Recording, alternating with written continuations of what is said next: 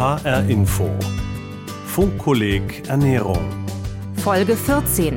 Zwischen Schuld und Steak. Ernährung als Religion. Von Stefan Bücheler. Lasst uns ehrbar leben wie am Tage, nicht in Fressen und Saufen, nicht in Unzucht und Ausschweifung, nicht in Hader und Neid, sondern zieht an den Herrn Jesus Christus und sorgt für den Leib nicht so, dass ihr den Begierden verfallt. So schreibt der Apostel Paulus in einem seiner Briefe an die Römer.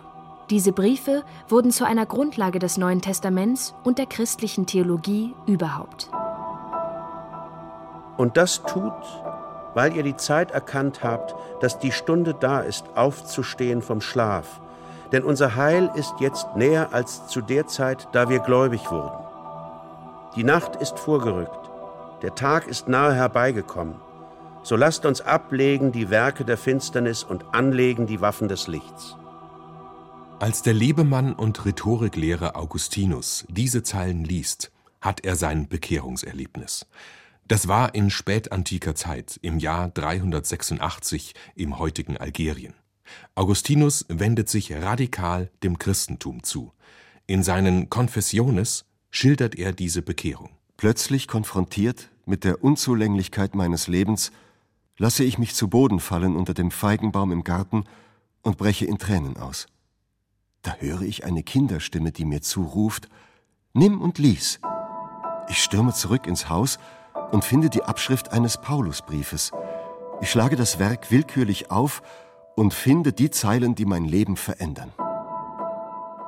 Augustinus schwört den weltlichen Gelüsten ab, widmet sich ganz Christus, dem neuen Sinn seines Lebens und wird einer der wichtigen Kirchenväter der Spätantike. Seine Schilderung zählt zu den bekanntesten Bekehrungserlebnissen der christlichen Kirche.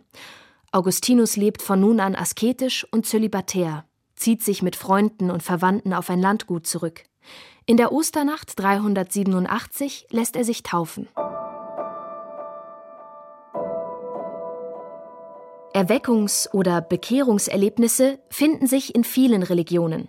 Sie sind fester Bestandteil auch der christlichen Überlieferung. Sie reichen von der Bekehrung des Paulus von Tarsus durch eine Erscheinung Jesu bis hin zum Turmerlebnis Martin Luthers. Es sind Momente der Erkenntnis, weil ihr die Zeit erkannt habt. Es sind Momente der Abkehr, nicht in Fressen und Saufen. Oder Momente der Neuorientierung. Lasst uns ehrbar leben wie am Tage. Es sind Wege in eine neue Gemeinschaft, immer gepaart mit der Überzeugung, etwas Gutes, etwas Richtiges zu tun, zum rechten Glauben und damit zu einem besseren Leben zu kommen.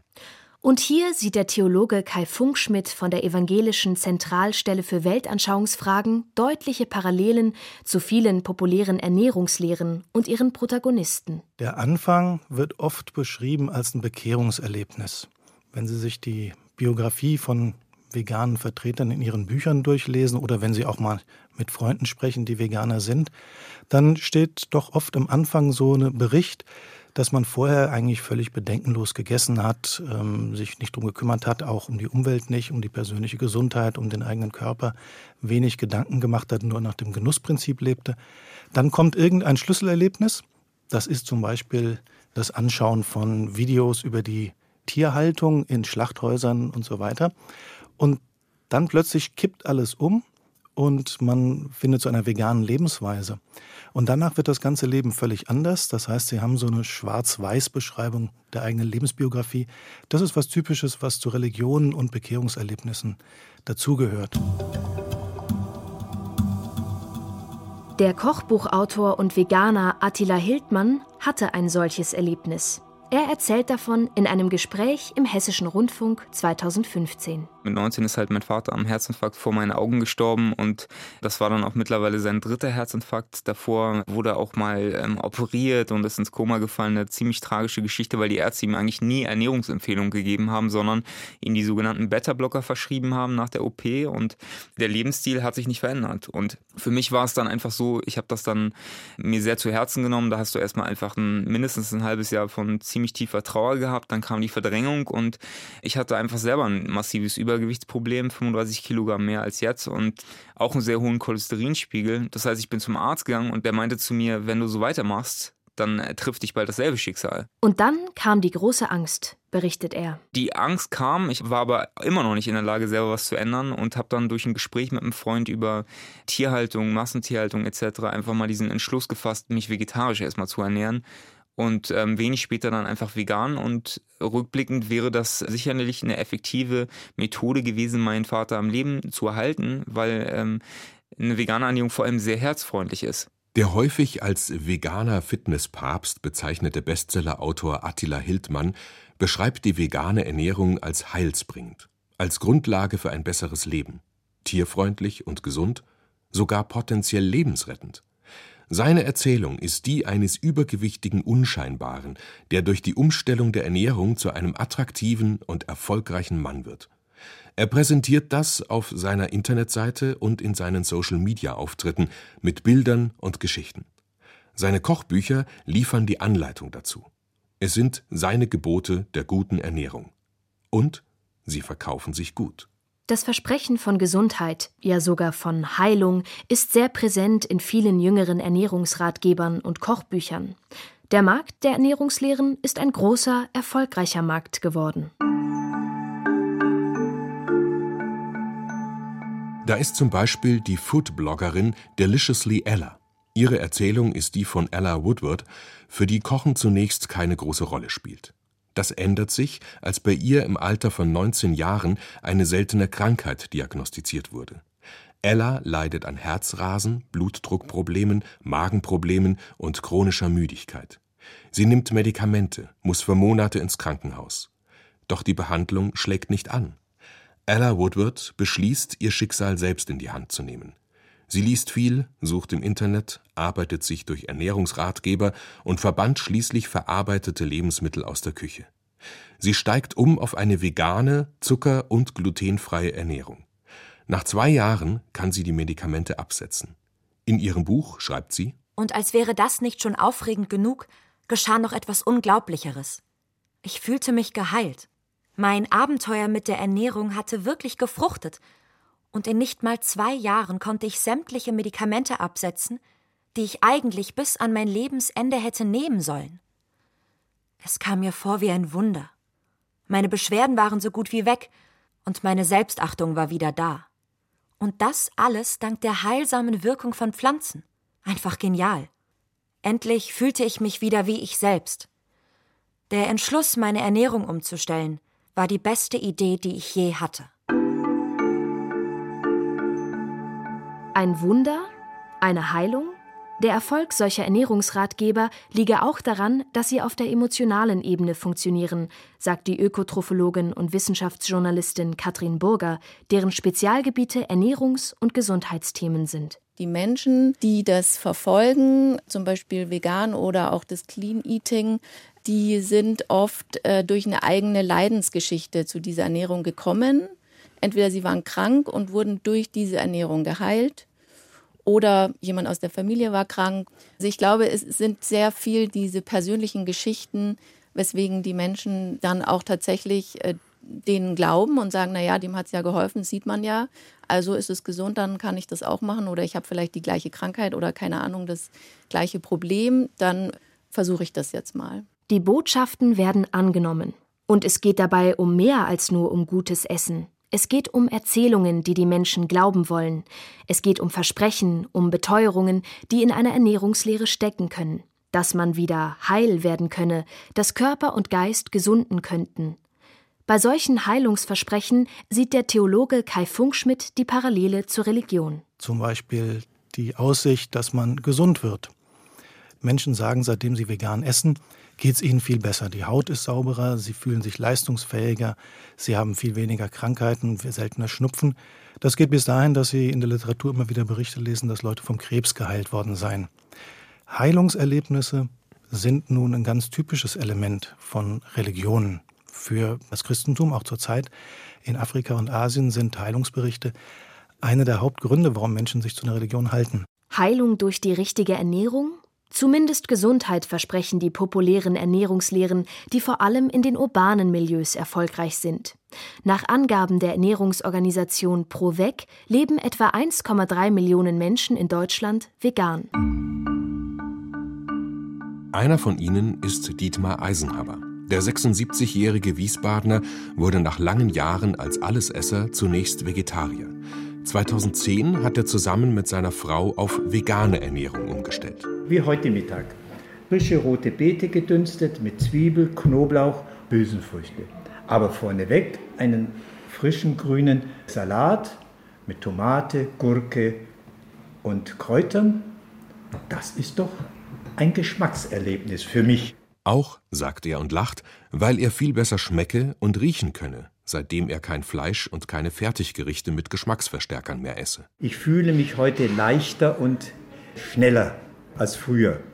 Früher war, wenn ich also bedenke, so äh, im, im Büro, wenn man gegessen hat oder in der Früh aufgestanden ist, war man vom ganzen Körper, von der Vitalität langsamer. Und heute, meine ich, bin ich schneller und freier. Die Selbstwahrnehmung des 76-jährigen Wiesbadners passt zu seinem Auftreten. Er wirkt sehr vital. Die Hoffnung, mit der Umstellung der Ernährung länger gesund und fit zu bleiben, war für ihn entscheidend. Wenn man älter ist und schon viele Altlasten mitbringt, ja, äh, dann steht die Gesundheit mit im Vordergrund, wobei aber sozusagen links und rechts die Umwelt und das Tierwohl steht. Dietmar Eisenhammer geht es zuerst um die Gesundheit, aber die Aspekte von Tier- und Umweltschutz spielen auch eine Rolle. Diese Haltung wird als die eines Gesundheitsveganers beschrieben. Markus Dingfelder müsste man dann entsprechend zu einer weiteren Gruppe zählen, zu den Ethikveganern. Seine Beweggründe sind andere. Wie Dietmar Eisenhammer engagiert er sich im Verein Veganen Wiesbaden. Aber bei mir ist es natürlich ganz klar diese Massentierhaltung gewesen und dass ich einfach auch zu der Erkenntnis oder zu der Meinung oder zu der Einstellung gekommen bin, also wenn wir diese Massentierhaltung beenden wollen mit all ihren Konsequenzen für die Tiere, für das Klima und auch fürs Grundwasser, dann äh, sollten viele Leute gucken, dass sie ihre Ernährung also ändern. Und das ist, wenn man so will, natürlich auch ein politisches Anliegen. Also wir wollen natürlich äh, die Gesellschaft dahingehend ein bisschen beeinflussen, was ich völlig legitim finde in einer, in einer pluralistischen Gesellschaft, dass man seine Meinung auch äh, nach außen trägt. Andere überzeugen, mitnehmen, missionieren. Eine Parallele zur Religion? Dietmar Eisenhammer lächelt ein wenig gequält, das habe er schon häufig gehört. So sehe er sich nicht. Aber sein Verein hat ein Patenprogramm ins Leben gerufen. Wer Interesse an veganer Ernährung hat, kann einen direkten Ansprechpartner und Berater finden, zum Beispiel fürs Einkaufen und Zubereiten der Speisen. Allerdings ganz entspannt, ohne missionarischen Eifer, sagt Dietmar Eisenhammer. Klar steckt in jedem schon so im Innersten der Wunsch, dass man seine Ideen fortpflanzt. Das Positive, was man hat, versucht man weiterzugeben, ohne es aufzuzwingen. Das hat jetzt nichts mit missionarisch zu tun, sondern schon, wenn ich glaube, es tut mir gut, warum kann ich nicht versuchen, dieses Gute den anderen mitzugeben, dass es denen auch besser geht. Denn man hört ja heute von den Krankheiten, von den Zivilisationskrankheiten. Und warum kann man da nicht einen Beitrag, hat wieder nichts mit missionarisch zu tun, einen Beitrag leisten, dass es den anderen vielleicht im Kopf mal äh, zu einer Umkehr bringt? Die anderen zur Umkehr bringen. Kai Funkschmidt von der Evangelischen Zentralstelle für Weltanschauungsfragen sieht in diesem Wir gegenüber den anderen eine Nähe zu religiösen Überzeugungen. Zu Religionen gehört ein Elitebewusstsein. Das ist normal, das ist bei allen so, weil Religionen auch einen sozialen Abgrenzungsmechanismus enthalten. Man gehört dazu zu einer Gemeinschaft und man gehört eben gegebenenfalls auch nicht dazu. Und da gibt es immer eine Grenze. Und mehr oder weniger stark hat das auch mit ähm, dem Bewusstsein des Auserwähltseins zu tun. Der Begriff spielt ja nicht umsonst in Religionen immer eine Rolle. Erwählung gehört zur Religion dazu. Auch zur christlichen, zur jüdischen, zur äh, muslimischen, zu allen Religionen gehört dieser Gedanke, dass man ein besonderes, ausgesondertes äh, Grüppchen oder Gruppe sei. Und das findet man auch bei Veganern. Ich sage es immer so, man ist nicht nur vegan, sondern man ist Veganer. Das mhm. heißt, ähm, es geht nicht nur um die Ernährung, sondern es geht darum, dass man zu einer bestimmten Gruppe gehört und seine Identität über seine Ernährungsweise definiert. Viele, auch die Wiesbadener Veganer, stoßen sich an der Ausschließlichkeitsthese. Wichtig ist ihnen, sich auszutauschen, Gleichgesinnte zu treffen. Nicht zuletzt deshalb haben sie ihren Verein Vegan in Wiesbaden gegründet. Gemeinsames Essen spielt dabei eine große Rolle. Die Gemeinschaft beim Essen ist übrigens eine Form des Zusammenseins, die in den modernen westlichen Gesellschaften immer seltener wird, sagt Kai Funkschmidt. Was heute, glaube ich, zu beobachten ist, ist, dass viele Menschen oft alleine essen, viel mehr als früher. Und wir sind überhaupt nicht mehr gesegnet mit selbstverständlichen Gemeinschaften.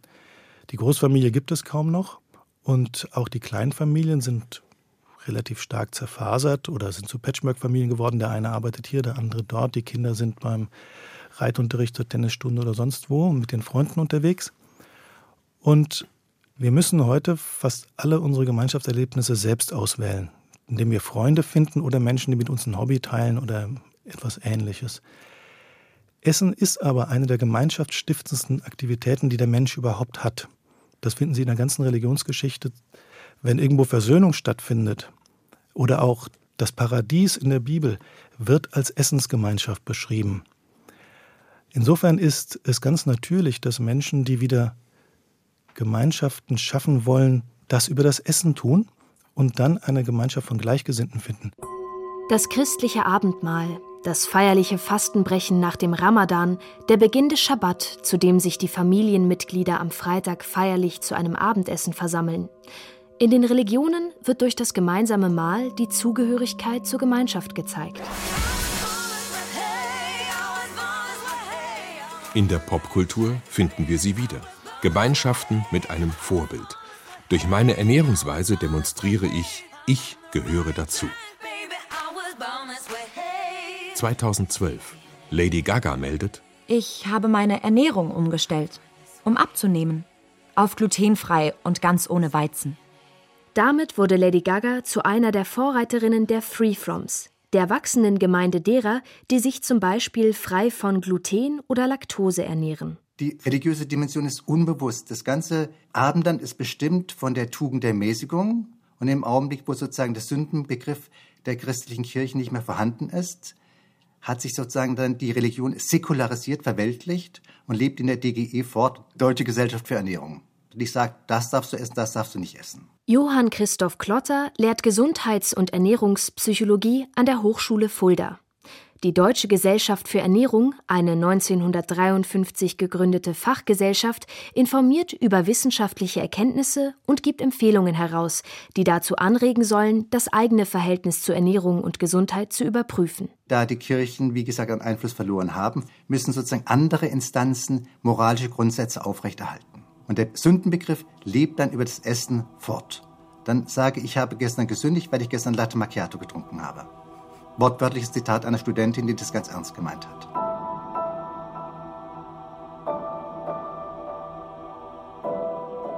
Sünde ist ein Begriff aus der biblischen Erzählung. Der Apfel, der den Sündenfall symbolisiert, der sündige Mensch, der von Gott getrennt ist durch seine falsche Lebensweise, der Ernährungspsychologe Johann Christoph Klotter sieht noch eine weitere religiöse Zuschreibung. Wir dämonisieren den Zucker auf der empirischen Grundlage überhaupt nicht zu rechtfertigen. Wir können nie mehr sagen, dass Zucker übergewichtig macht und Übergewicht dann zu Diabetes und dann der frühe Tod folgt. Das sind sozusagen alles Dinge, die wir empirisch durch Studien nicht beweisen können. Trotzdem dämonisieren wir, damit wir ein Feind, das Böse, den Teufel haben. Wir können auf den Teufel nicht verzichten. Schon immer gab es einen direkten Zusammenhang zwischen Religion und Ernährung, sagt auch der Referent der Evangelischen Zentralstelle für Weltanschauungsfragen in Berlin, Kai Funkschmidt. Ganz viele Religionen kennen Essensregeln. Wohin sie schauen, gibt es entweder bestimmte Speisen, die nicht erlaubt sind. Es gibt auch Religionen, da sind bestimmte Essensbräuche vorgeschrieben, also nicht nur der Verzicht, sondern es ist etwas vorgeschrieben. Oder es gibt Fastenzeiten. In vielen Religionen gibt es auch beides. Was wir jetzt in der Moderne sehen, ist, dass die Essensgebote selber diese religiöse sinnstiftende Funktion übernehmen. Aber reicht das schon, um Ernährungsphilosophien den Status einer Ersatzreligion zu geben? In ihrem Buch Fundamentalismus, wie Essen unsere Religion wurde, vertritt die Wissenschaftsjournalistin Katrin Burger genau diese These weil Ernährungslehren Orientierung geben in einer sehr unübersichtlich gewordenen Welt. Dann äh, ist es eben ganz klar, wo ich einkaufen gehe und eben vielleicht auch noch, was die Kleidung betrifft oder was Reisen betrifft oder mit welchen Leuten ich mich auch treffe. Also das ist einfach sehr hilfreich auch in unserem heutigen Leben. Ganz praktisch. Wer Essensgeboten folgt, der hat mehr Orientierung in einer unübersichtlichen Warenwelt. Wer kein Fleisch isst oder nur noch mit speziellen Gütesiegeln kauft, kann im Supermarkt der Wucht der Angebote ausweichen. Die Auswahl wird deutlich kleiner und der Einkauf einfacher. Das Prinzip lässt sich auf alles übertragen. Auf Urlaub, Restaurantauswahl, ja sogar auf die Partnersuche im Internet. Und so, sagt die Ökotrophologin Katrin Burger, kann dann die Ernährungslehre für einige Menschen auch zu einer Art Lebenslehre werden. Die Ernährungsweise ist im Grunde das Wichtigste für diesen Menschen und darum wird alles drumherum gebaut. Und es ist eben oft nicht nur die Ernährungsweise dann, die verändert wird, sondern das ganze Leben wird umgekrempelt. Also es gibt zum Beispiel Steinzeitköstler, die Stühle ablehnen, weil sie sie als nicht artgerecht bezeichnen oder die ohne Schuhe laufen, barfuß laufen.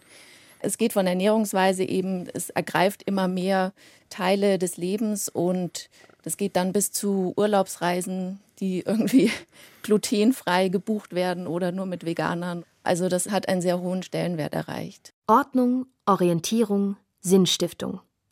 In einer Zeit, in der Kirchen vielen Menschen keine Orientierung mehr bieten können, kann eine bestimmte Haltung, zum Beispiel in Ernährungsfragen, eine Ersatzfunktion übernehmen. Dass Ernährung und Gesundheit in unserer Gesellschaft einen so hohen Stellenwert bekommen haben, hat aus Sicht des Theologen Kai Funkschmidt noch einen weiteren Grund. Religionen sind, kann man sagen, Kontingenzbewältigung. Das heißt, Religion hilft mir dabei, die Zufälligkeiten, die Unvorhersehbarkeiten des Lebens, das nennt man Kontingenz, zu bewältigen und trotzdem mein Leben gut ähm, leben zu können. Die Angst, die wir momentan sehen, ist bei den Ethik-Veganern zum Beispiel das Klima, der Frieden, der Welthunger. Für Gesundheitsveganer ist es zum Beispiel die Frage der körperlichen Gesundheit. Wir leben heute länger und sterben gesünder als Generationen jemals vor uns gelebt haben. Und trotzdem gibt es eine große Angst, alle möglichen Krankheiten zu bekommen. Und da gibt das Essen das Versprechen, dass ich diese Sache minimieren kann, indem ich mich zum Beispiel nur mit Bioessen ernähre, kann ich dem Krebs vorbeugen. Wer auf die Gnade Gottes, auf seine Führung und Fürsorge nicht mehr hoffen kann, muss sein Schicksal selbst in die Hand nehmen. Der eigene Körper, das Hier und Jetzt, rückt in den Mittelpunkt. Das irdische Dasein möglichst gut zu gestalten, lange zu leben, das verdrängt auch die unangenehme Frage nach dem eigenen Tod und dem Sterben. Zukunftsängste aber bleiben. Wir haben vor vielen Dingen Angst. Ein ganz wichtiges Moment beim Veganismus zurzeit ist zum Beispiel das Klima. Veganer sind der Ansicht, dass wenn alle Menschen vegan lebten, neben dem Klima noch eine ganze Menge andere Dinge, aber immer voran auch das Klima gerettet würden. Jetzt ist der Gedanke, wenn ich diese drohende Apokalypse wenden will, dann muss ich bestimmte Bußleistungen vollbringen, Vollzichtsleistungen. Und das kann ich zum Beispiel machen, indem ich mein Essen umstelle, manche anderen Verhaltensweisen auch. Und da liegt der Gedanke nahe, und das finden Sie auch in Religionen, je mehr ich tue, also je mehr ich verzichte, je strenger ich das Ganze durchhalte, umso größer ist die Wahrscheinlichkeit, dass das Signal ankommt und dass die erwünschte Rettung eintritt. Klar, klassisches Thema, also die Apokalypse droht, aber es gibt noch die Möglichkeit zur Umkehr. Das ist die Rettung und die ist gegebenenfalls über mein Essen zu erreichen. Da kann ich mein kleines Schärflein beitragen. Ich als kleines Rädchen in diesem Weltgeschehen kann ein bisschen was beitragen, aber nicht alles. Und wenn diese Gemeinschaft dieser, wie wir, der Andersdenkenden, ich sage es jetzt mal, größer wird, vielleicht hat das eines Tages doch einen positiven größeren Einfluss auf alles. In den Worten von Dietmar Eisenhammer, dem Veganer aus Wiesbaden, klingt Hoffnung an. Darin steckt der Glaube, dass sich Dinge zum Guten wenden lassen, wenn die Menschen etwas bewegen und zum Beispiel beim Essen anfangen. Lasst uns ehrbar leben wie am Tage, nicht in Fressen und Saufen, nicht in Unzucht und Ausschweifung, nicht in Hader und Neid. Zwischen Schuld und Steak. Ernährung als Religion. Folge 14 des HR Infofunkkollegs Ernährung. Autor Stefan Bücheler. Redaktion Heike Liesmann. Diese und alle bisherigen Folgen finden Sie zum Nachhören auf der Funkkolleg Webseite und in der ARD Audiothek.